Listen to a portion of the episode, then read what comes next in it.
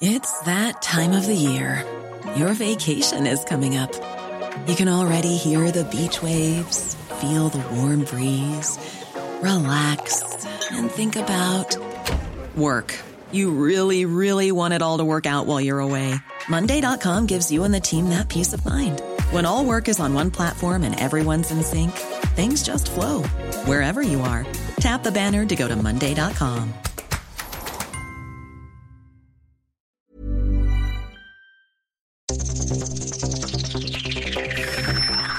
Los desafíos actuales exigen que la ciudadanía tenga la capacidad de saber, pensar y participar más que antes.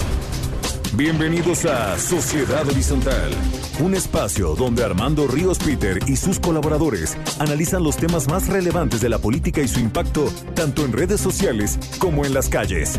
Inicia Sociedad Horizontal por El Heraldo Radio, donde la H suena y ahora también se escucha.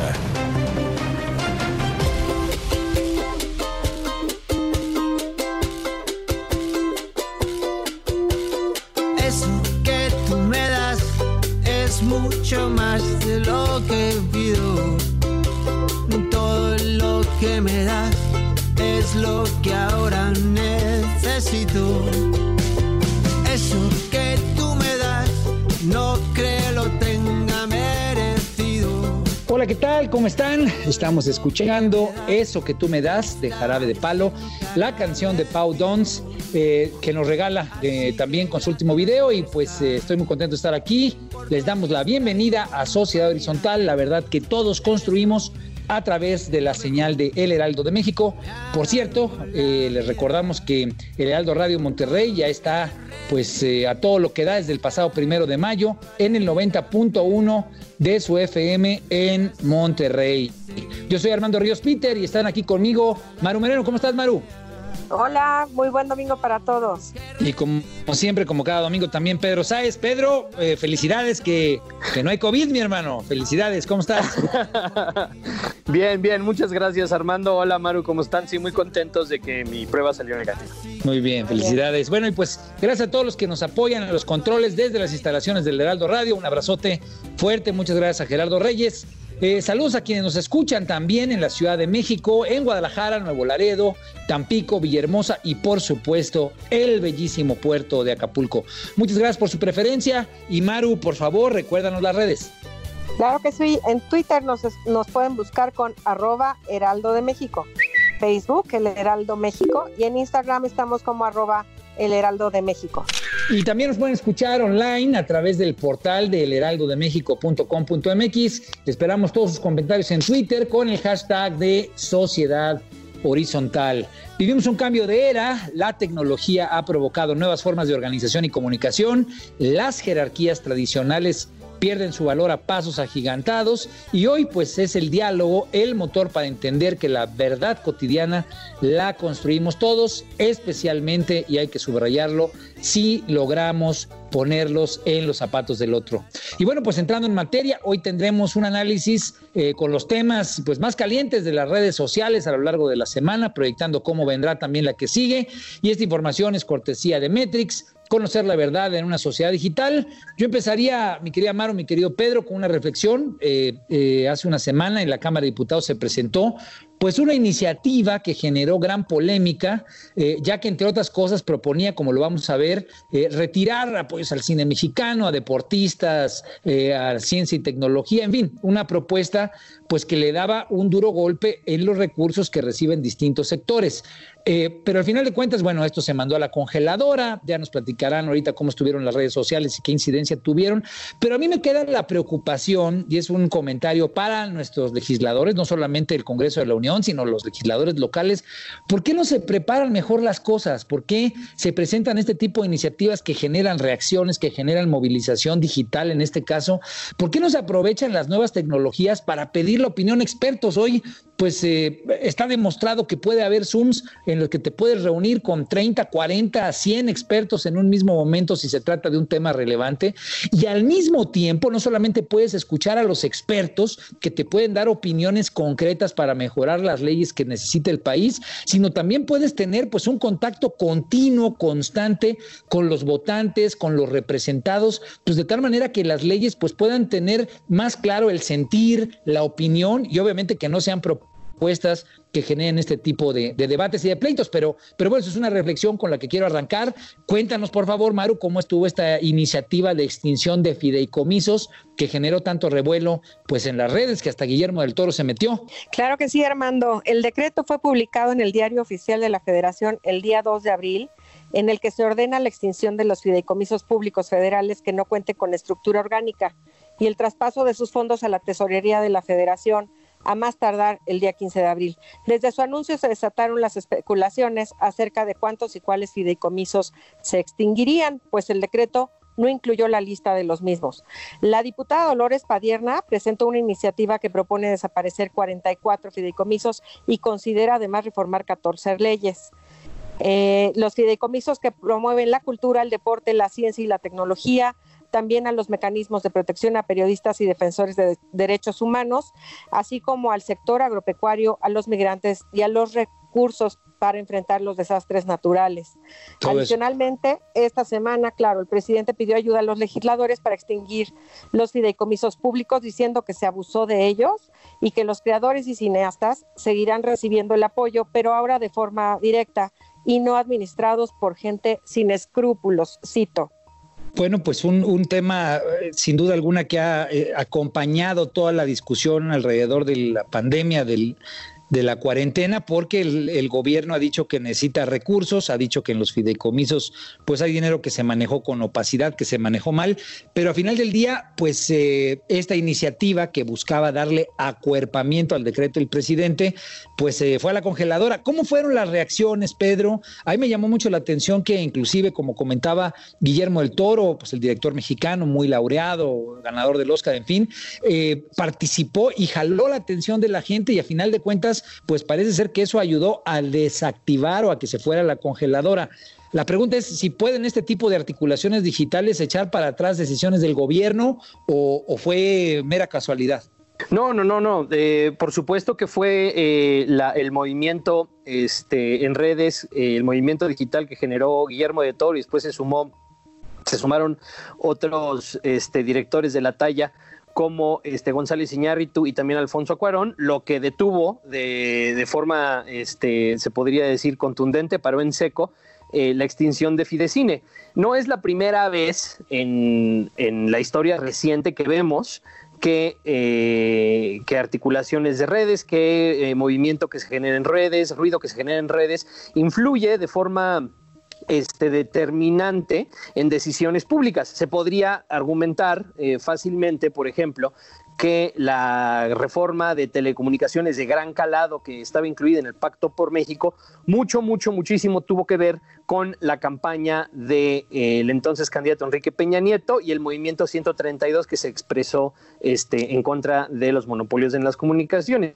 Y en este caso no es la excepción. Exactamente, sí, exactamente. Y de, sí, pero inicialmente ese, ese movimiento si, si para ser justos con él y, también para ponerlo en contexto, fue evolucionando una posición eh, antipeñanetista, pero en las primeras dos semanas del movimiento su posición era muy clara. Querían eh, que no existiera un monopolio en, materia de telecomunicaciones y se quejaban de que las condiciones, o sea, las condiciones estructurales de cómo estaban reguladas las telecomunicaciones en México, llevaban, hacían que, eh, que los medios pudieran salirse con la suya dando noticias que ellos consideraban que eran falsas, como la eh, eh, y noticia original del Sol de México a la que se opusieron con el video. Pero bueno, en este, en este caso sucedió lo mismo. Se llevó, eh, Guillermo de Toro empezó a hacer ruido.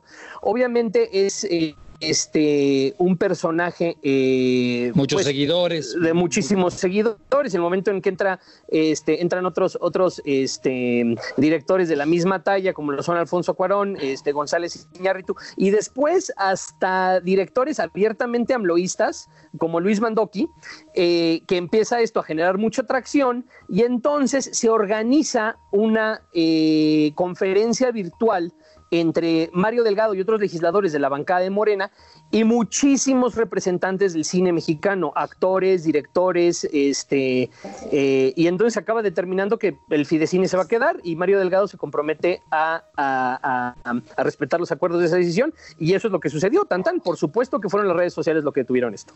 Ahora, entonces, parecería que esta idea de que la forma de legislar, porque inclusive eh, Mario Delgado anunció que habría parlamentos abiertos para analizar la situación y funcionamiento de los fideicomisos. Pues parecería que esta es tal vez la primera ocasión en la que puede empezarse verdaderamente un parlamento abierto por las condiciones del COVID, en la que no estén solamente ahí en las cuatro paredes de la Cámara de Diputados o el Senado, sino que sea realmente amplio, incluyente, con expertos, con los usuarios, con la gente que esté involucrada y bueno, pues a final de cuentas con los propios votantes, ¿no? Yo creo que esto puede ser la inauguración de un proceso de ese tipo que sea más incluyente, ¿no? Por supuesto, por supuesto, y es un punto muy importante el que mencionas, Armando, porque en este caso ya se podría este, considerar que lo que sucedió fue una prueba probeta precisamente de lo que estás comentando. Eh, muchos de los tweets de Guillermo del Toro iban exactamente en ese sentido. Aquí tengo uno enfrente de mí. Una iniciativa sin, sin consultar y tomar en cuenta a los interesados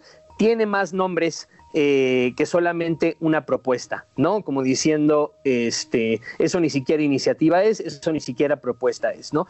Y precisamente eh, proponiéndole a los legisladores que si tienen identificados a los interesados, si existen las barreras en materia de comunicación, en materia de, organización se han reducido como los ha reducido la tecnología hoy y existe perfectamente la posibilidad de que los legisladores tengan una reunión como la que se tuvo, ¿no?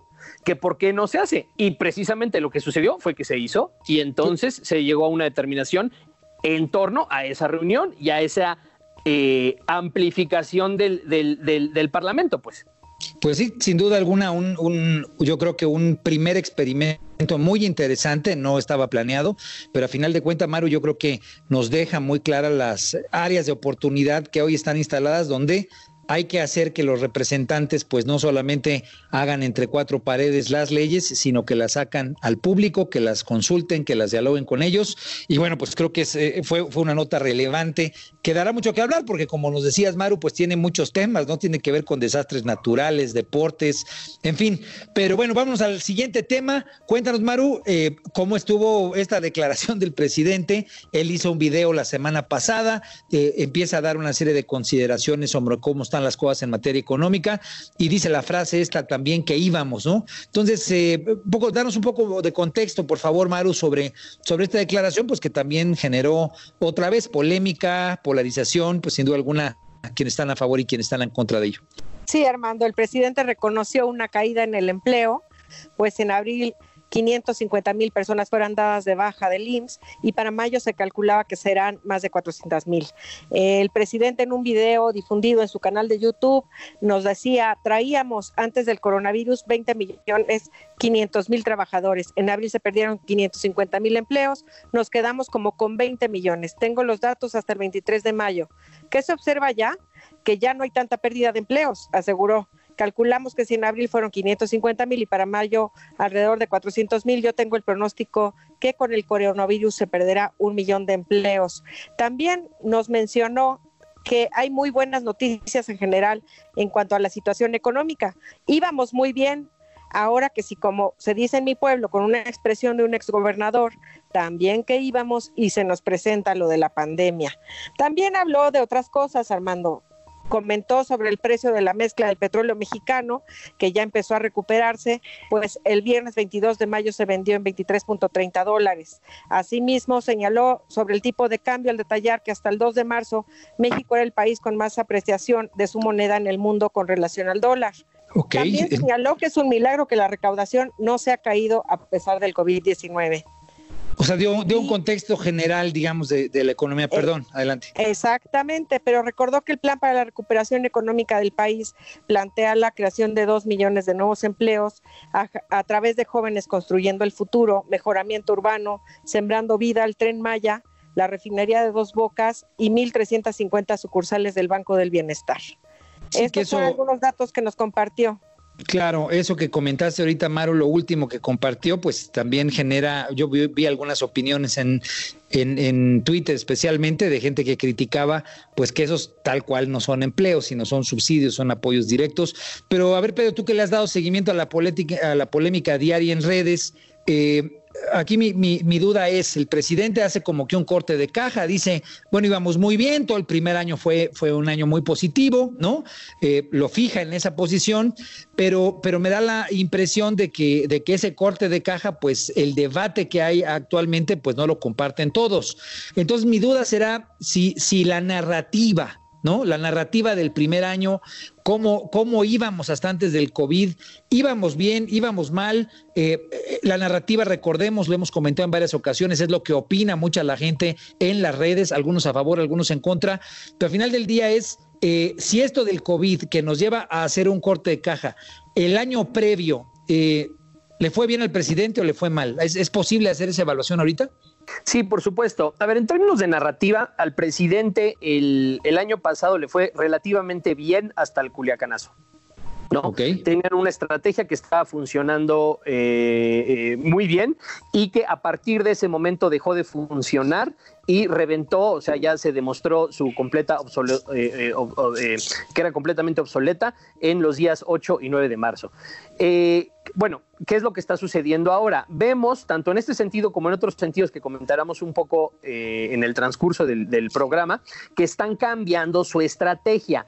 El presidente no hablaba antes de cosas que no quería hablar, no hablaba tanto de seguridad, no hablaba tanto de economía, utilizaban la estrategia anterior, se basaba mucho en utilizar el, famoso whataboutism, ¿no? Que es este, esta estrategia, eh, eh, le pusieron ese, nombre en, los 60 a la estrategia que usaba mucho eh, los regímenes del este para decir, oigan, ustedes les está yendo mal en este asunto, y lo que haces es cambiar de tema y decir, sí, ok, ¿Y qué, qué, opinas de esto otro? ¿no? ¿Y, qué, ¿Y, tú qué horas tienes? ¿Y tú qué horas tienes? ¿no? Y, entonces podríamos ver claramente cómo en el momento, por ejemplo, que este, había dos narrativas, una, las cosas no están saliendo tan bien, otra, eh, la cuarta transformación nos está salvando del saqueo que la precedió y cada vez que la narrativa de las cosas no estaban saliendo tan bien empezaba a tener impacto, tomaban acciones para que entonces tuviera mucha más, este, en ese momento tuviera mucha más este, eh, amplificación, potencia, vigencia, la narrativa de nos están salvando de los que nos precedieron, ¿no? Y eso lo podemos ver claramente que sucedió una y una y otra vez, cada vez que ellos eh, eh, perdían la narrativa.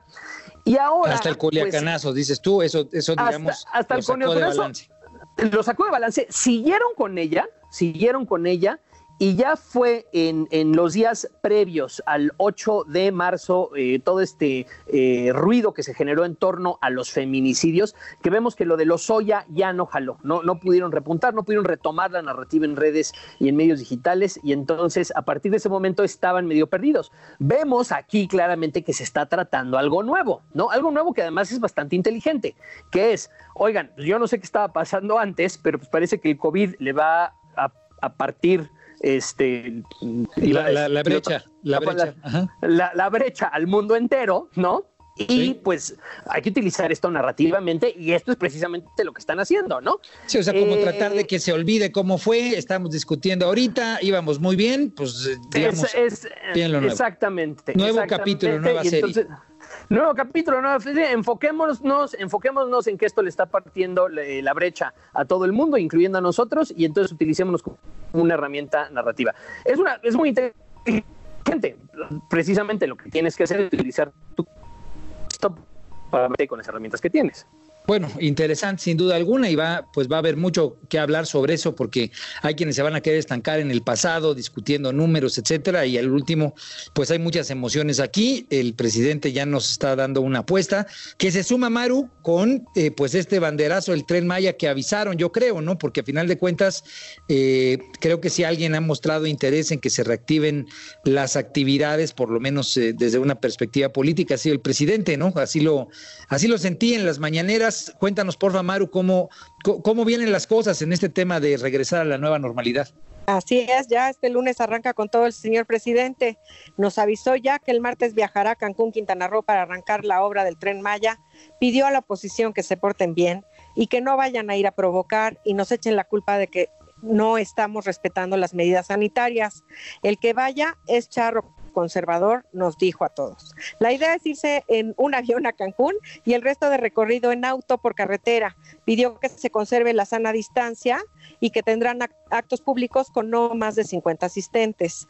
El miércoles, si las autoridades de salud se lo autorizan, estará en Mérida para dar el banderazo al tramo del tren Maya Mérida-Campeche. El jueves, después de su conferencia, seguirá con los banderazos, uno en Escárcega y el otro en Palenque, Chiapas. El viernes piensa estar en, en Villahermosa para evaluar los trabajos también de la refinería de Dos Bocas y más tarde hacer revisión de la ampliación del puerto de Coatzacoalcos. Por lo que pues tendrá una semana muy ocupada el señor presidente reactivando la economía.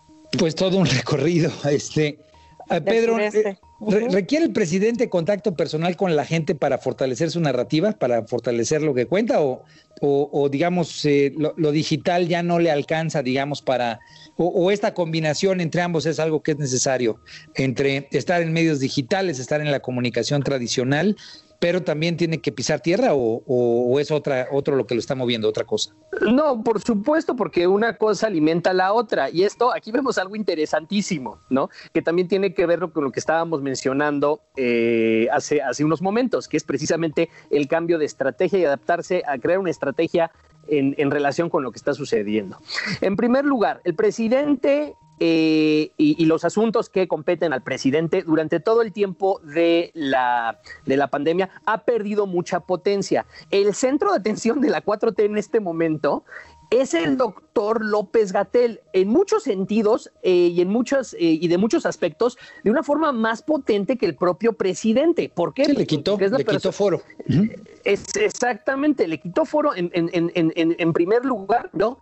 Y en segundo lugar, las cosas están empezando a parecer que no eh, están saliendo con los resultados que, se esperaban. Entonces, pues, ¿qué sucede? Vamos, como, como se había dado, como habíamos comentado antes, vamos a hablar de las cosas, este, vamos a darle un nuevo giro a, la perspectiva nacional. Mandemos al presidente de excusa a volver a tener contacto con la gente para entonces no solamente tener contacto con la gente, sino generar conversación de qué hablar en redes, ¿no? Y volvamos a poner al presidente, que es el verdadero líder y potencia de la 4T, en el centro del escenario. Y esto lo vemos complementado también, que es muy importante mencionar, con las entrevistas que ahora se le van a hacer, creo, semanales al presidente, muy bien elaboradas eh, por medio de la producción de Pigmenio Ibarra. La primera fue el jueves, ¿no? Esto también lo vemos como parte de todo esto. El, sí, es parte de esto del tren Maya, es parte de lo que comentábamos antes, es parte de este cambio de rumbo de estrategia narrativa para volver a colocar al presidente en el centro de la narrativa del país. En el corazón, bueno, pues estaremos atentos a ver qué tal sale la semana y bueno, pues a ver qué qué tanto funciona, que esto no vaya a generar, que es la, crítica que yo vi en redes, eh, una sensación de que la gente deje de cuidarse, de protegerse, que la gente vaya a perder eh, pues el cuidado eh, que ha tenido hasta el momento para evitar contagios. Bueno, pues sin duda alguna, eh, muchos temas eh, interesantes a revisar. Este tema de que el presidente va a volver a estar tocando tierra. los puentes vacacionales se echan para atrás. mejor dicho, la iniciativa, el intento de quitar los puentes vacacionales se echa para atrás. Yo en lo personal, pues obviamente celebré que esta decisión que me parecía pues, pues absurda, a final de cuentas hayan recapacitado y especialmente ahorita que el sector turismo ha estado tan lastimado, pues tenga esta buena noticia, se mantienen los puentes, cosa que yo creo que podrá ser positiva para septiembre con el, con el eh, puente posiblemente del 16 de septiembre y obviamente para noviembre, que son siempre meses complicados. Estuvo el tema también de Puebla, que pues me parece que por sí mismo tiene un espacio fuertísimo, ¿no? Eh, esta, esta iniciativa en la cual en Puebla pues se, se genera la condición de que el eh, Estado de Puebla eh, tenga un nuevo marco legal en la cual pues se regulen las cuotas, el Ejecutivo pueda fiscalizar las instituciones, mucha discusión alrededor de si este gobierno, me refiero eh, a, Morena, al, eh, digamos, a todo lo que es el andamiaje de Morena en el país, se está moviendo hacia la izquierda. Creo que es uno de los temas más relevantes que estuvo ahí en redes, en la ocupación digital. Obviamente, gente criticando muchas de las decisiones, ya lo comentamos la vez pasada, la medición del Producto Interno Bruto, que la quieren cambiar y quieren adecuarla a una nueva forma muchos asuntos que en eh, las redes fueron importantes, pero bueno, pues ya nos está comiendo el tiempo y estamos muy contentos de, que vamos a recibir a Andrea Castro de CIMAT Consultores y bueno, pues eh, yo soy Armando Ríos Pinter y estamos en Sociedad Horizontal, la verdad que todos construimos, la información como siempre es cortesía de Metrix. Los vemos regresando del corte, vamos a estar con CIMAT que nos va a presentar un importante documento. Saludos.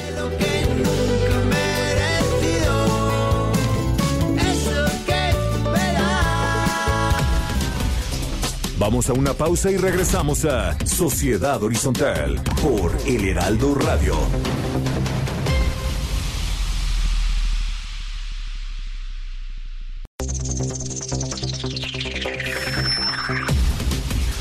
Regresamos a Sociedad Horizontal por El Heraldo Radio.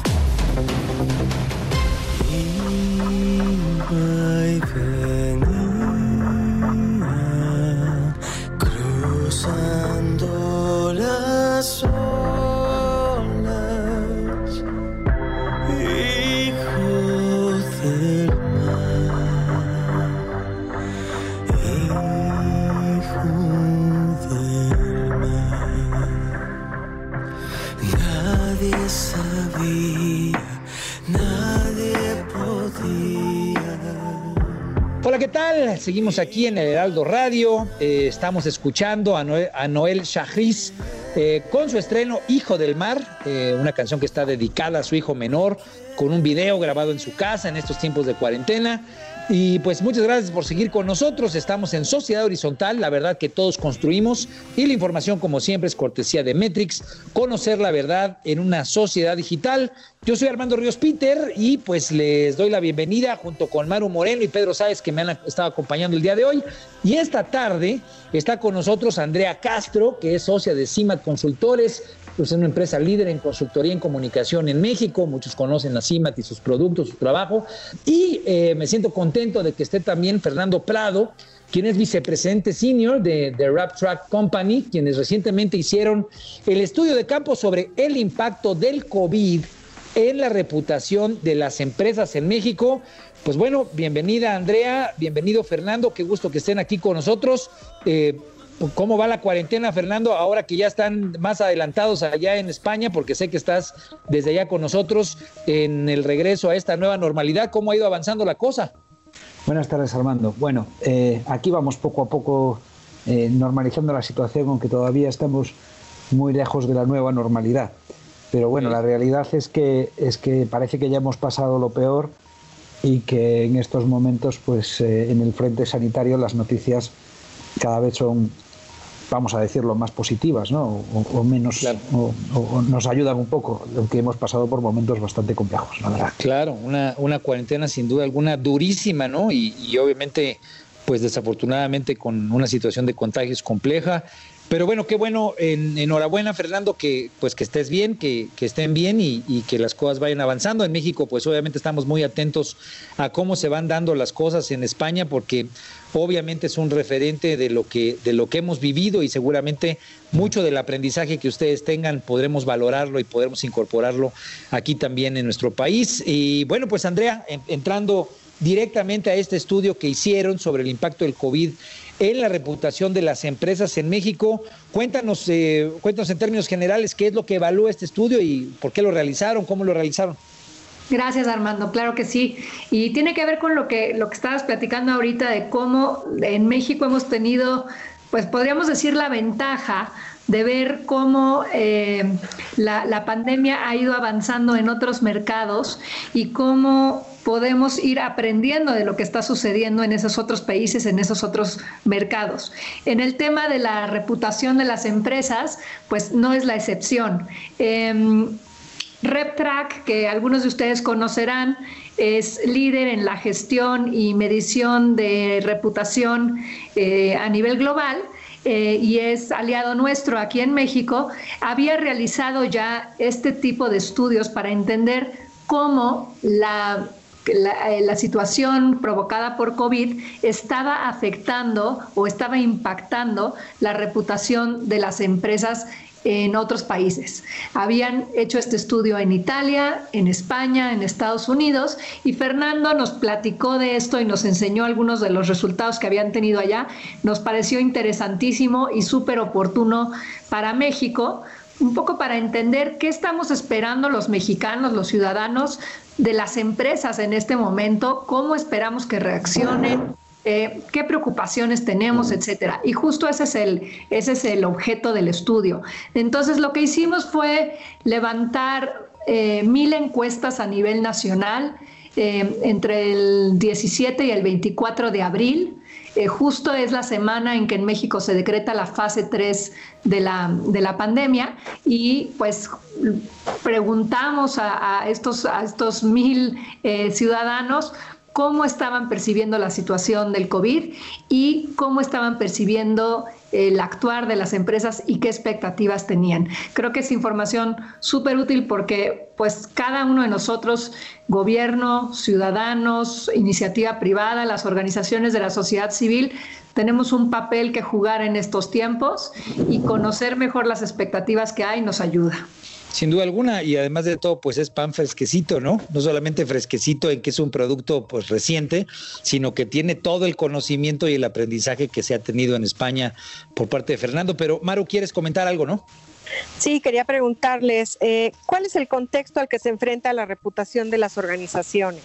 Bueno, eh, pues vamos a ver. Eh, nosotros lo que, lo que vimos inicialmente, sobre todo en el estudio de Italia, cuando, cuando teníamos ya nuestra oficina de Milán en confinamiento eh, desde finales de febrero, hicimos un análisis allí y veíamos que, por ejemplo, el, entre la reputación de las empresas no, se no, no cambiaba en media de una manera relevante. Lo que veíamos es que influía en otras instituciones, pero sobre todo lo que veíamos era que cambiaban las expectativas de la población. Eh, y me voy a explicar. Nosotros explicamos la reputación. La reputación es la admiración, respeto, confianza que, en que la reputación corporativa que se tiene de, las empresas. Esa reputación impacta en negocio a través de los comportamientos de apoyo, como comprar, recomendar, invertir, etcétera y la podemos explicar con variables racionales, como es la calidad de sus productos, como es su innovación, como es eh, su ética o lo que invierten en la sociedad. Lo que vimos en Italia eh, fue que mientras que en la media del indicador de reputación en las empresas que estábamos siguiendo de manera continua no, se, no cambiaba, lo que sí cambiaba era la importancia de esas dimensiones de la reputación. Subía mucho el entorno de trabajo, es decir, cómo la sociedad percibía a las empresas que mejor trataban a sus empleados, y bajaba el peso, la importancia de la oferta de productos y servicios, que normalmente era la dimensión más importante, y sin dejar de serlo, perdía peso en función, ya digo, de otras dimensiones como puede ser el entorno de trabajo o los, eh, o los resultados financieros. En España vimos que lo que estaba pasando sobre todo era que las iniciativas solidarias de las grandes compañías en esta situación eh, sin precedentes de crisis en la sociedad tenían un impacto enorme en cómo estaban siendo percibidas por la población. Veíamos que entre aquellas personas que conocían esas iniciativas, las empresas ganaban una gran querencia, un, gran apoyo por parte de la sociedad, mientras que las personas que no conocían sus iniciativas no las valoraban al mismo nivel. Entonces, claro, cuando llegamos a México, lo que hicimos fue un poco testar eh, variables parecidas a las que habíamos medido en los otros estudios en otros países y confirmamos ambas cosas que en México, eh, ya digo, y estas son quizás las dos conclusiones más relevantes del estudio, que ahora mismo la sociedad mexicana admira a aquellas empresas que tratan mejor a sus colaboradores en esta situación, que previenen los contagios, que, que, paran su actividad cuando, cuando, es, cuando es peligroso para, para sus empleados, que no despiden en los momentos de crisis, que les dan la información adecuada a sus colaboradores para evitar los contagios, para saber lo que está sucediendo. Y también lo que hemos podido ver es que aquellas compañías que han conseguido, eh, que, han, que han demostrado más solidaridad en cuanto a sus iniciativas de poner sus capacidades de fabricación al servicio de las autoridades sanitarias, con esa economía de guerra de ponerse a fabricar eh, insumos sanitarios en, fábricas que habitualmente hacían otras cosas, o, grandes donaciones, o, mm, todo tipo de iniciativas solidarias, vemos que han mejorado mucho en reputación con respecto a las que se han percibido peor. Yo creo que esas son las dos conclusiones principales y a lo que se enfrentan las empresas ahora. Y, Maru, eso tiene mucho que ver con lo que preguntabas, eh, porque en, esa, en esas conclusiones está inmerso eh, un poco el contexto del que, tú, del que tú preguntabas. O sea, lo que vimos en el estudio es que el 70% de la, de la gente que entrevistamos dijo que su propia situación laboral se había visto afectada por la crisis de COVID. Y cuando les preguntamos cómo se había visto afectada, nos dijeron en primer lugar por una baja de su ingreso, estaban ganando menos dinero, estaban, su, su ingreso familiar se había reducido y en segundo lugar porque habían perdido el empleo, no tenían trabajo, etcétera. Entonces, evidentemente, el, eh, la solidaridad y la forma en que las empresas están eh, atendiendo a sus propios colaboradores en términos de su salud y en términos del cuidado de sus fuentes de ingreso, se convierte en lo más sensible en este momento. ¿Cuáles fueron los comportamientos más criticados? O sea, ¿cuál fue la, la, situación más... Eh, más, más delicada respecto, a, respecto al comportamiento de las empresas, lo que más le pegó, lo que más le dolió a la gente. Sí, mira, hermano, es, muy, es muy consistente con lo que hablábamos. O sea, las, las comportamientos, yo te diría, los, los comportamientos evaluados como más positivos, como decía Fernando, son el el permitir em, que los empleados puedan hacer teletrabajo, el tener formas de distanciamiento social, pero también la gente entiende que hay algunas industrias que no pueden parar, porque todos las necesitamos, ¿no? Alimentos y bebidas, eh, farmacéutica, transporte, o sea, son todos esos servicios que todos necesitamos aún cuando estamos eh, en nuestras casas.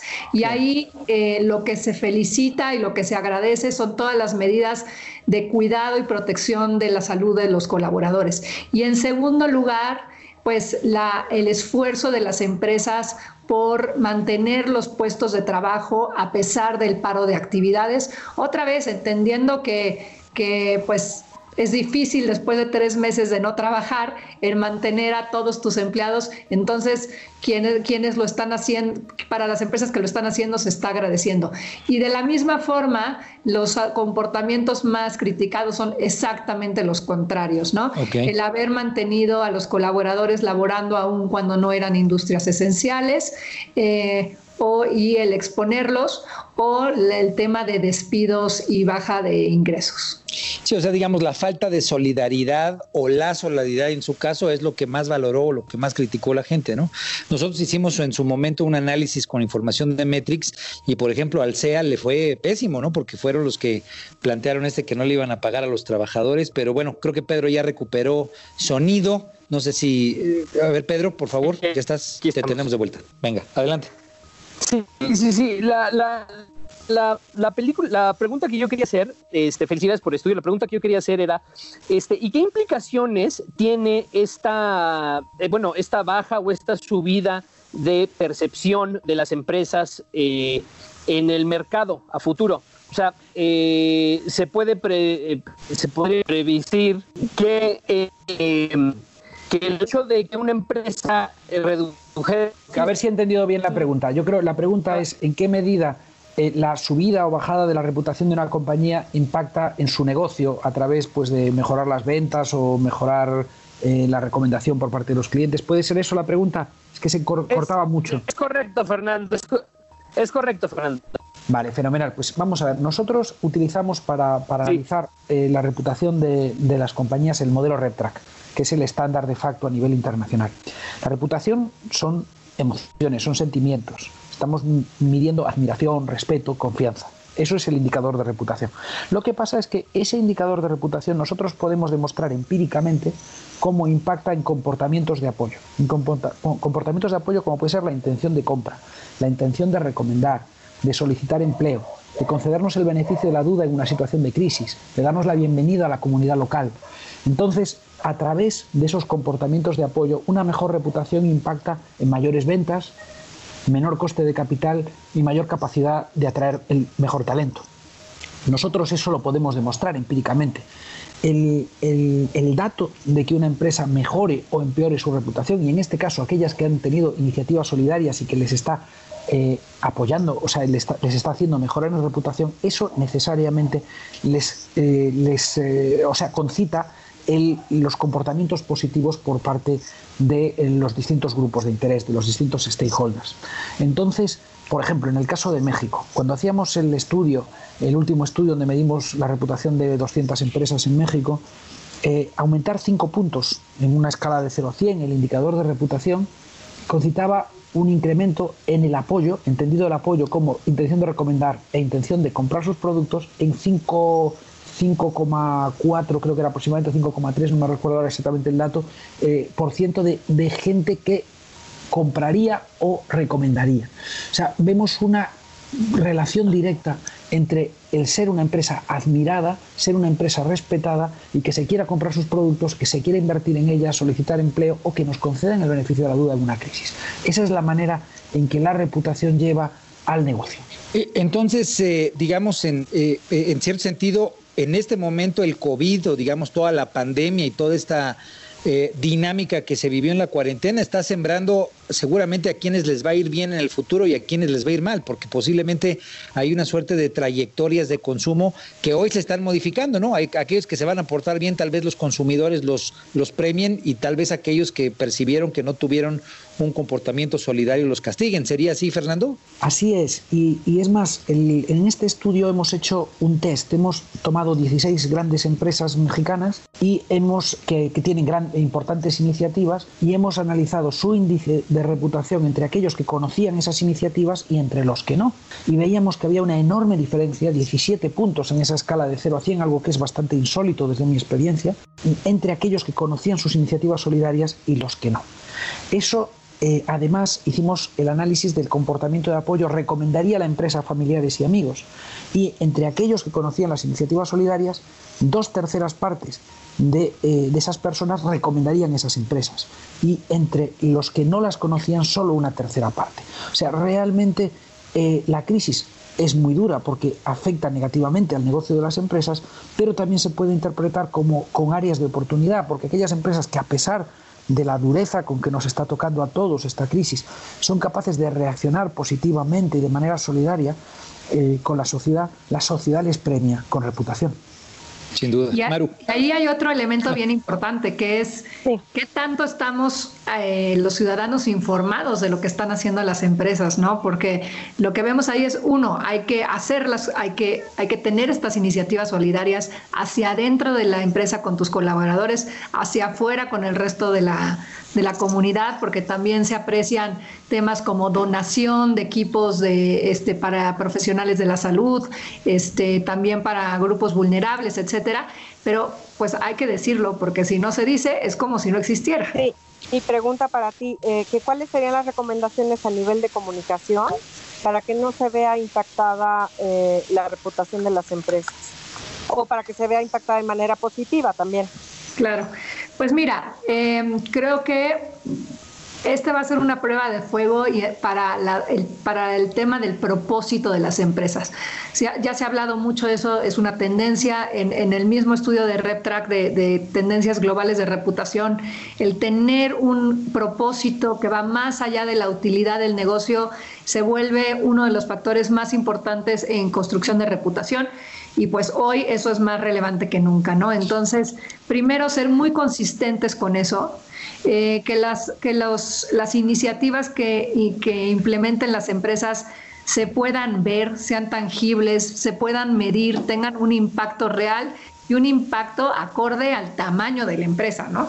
Este, Andrea, pero, pero una duda que me brinca perdón por la interrupción, pero es ¿cómo, ¿cómo, hacerlo de tal manera que no parezca oportunismo, que no se vea, que no sea algo que parezca artificial? O sea, a final de cuentas creo que es algo que luego también la gente duda. Amigos míos empresarios me dicen, oye, estamos haciendo esto, yo les he comentado, sería bueno que la gente lo supiera. Y hay veces que la gente se retrae o las empresas se retraen porque dicen, va a parecer que somos oportunistas. ¿Qué opinas de eso?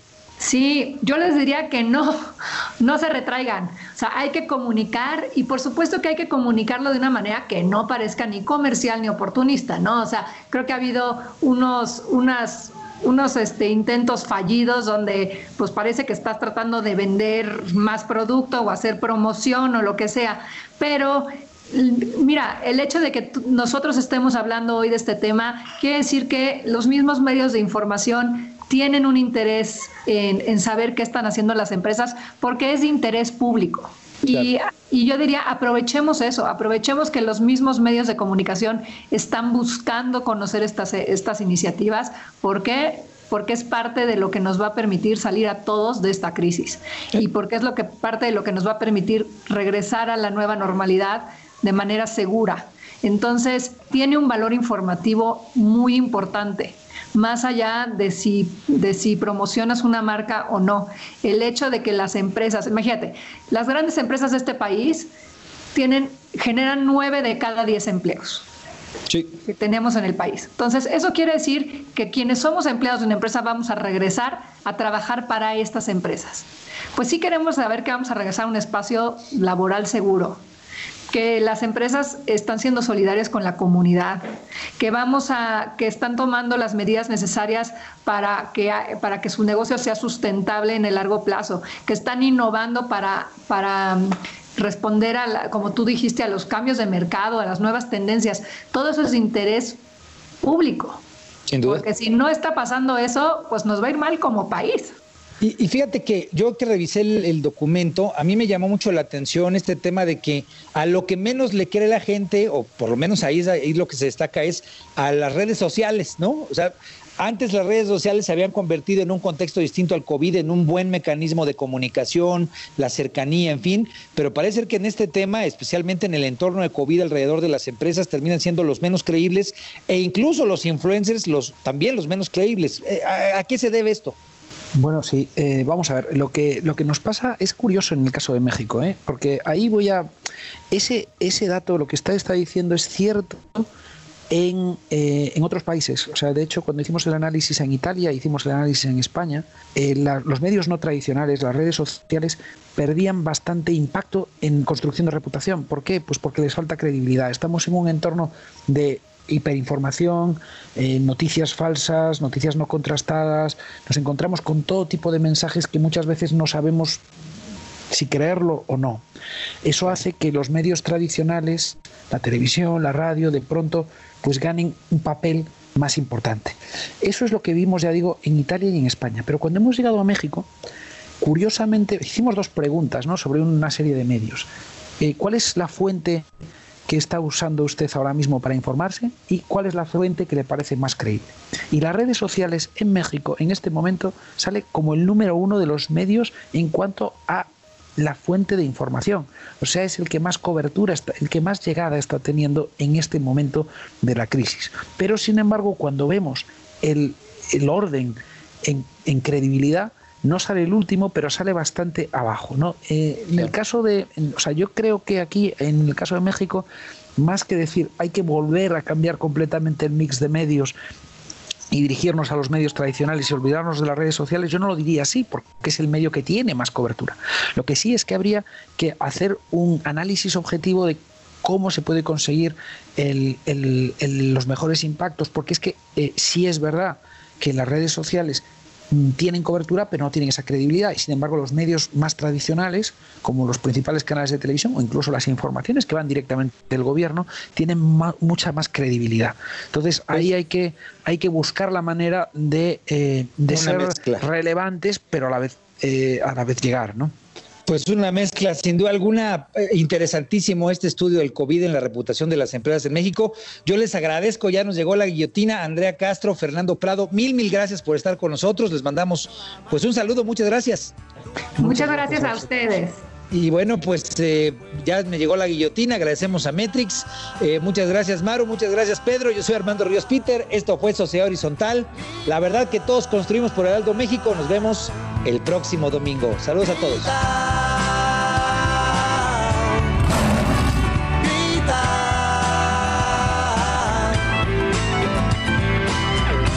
Corriendo, tú me agarras por el cuello. Y si no te escucho. Los desafíos actuales exigen que la ciudadanía tenga la capacidad de saber, pensar y participar más que antes. Esto fue Sociedad Horizontal, un espacio donde Armando Ríos Peter y sus colaboradores analizan los temas más relevantes de la política y su impacto tanto en redes sociales como en las calles. Una producción de El Heraldo Radio, donde la H suena y ahora también se escucha.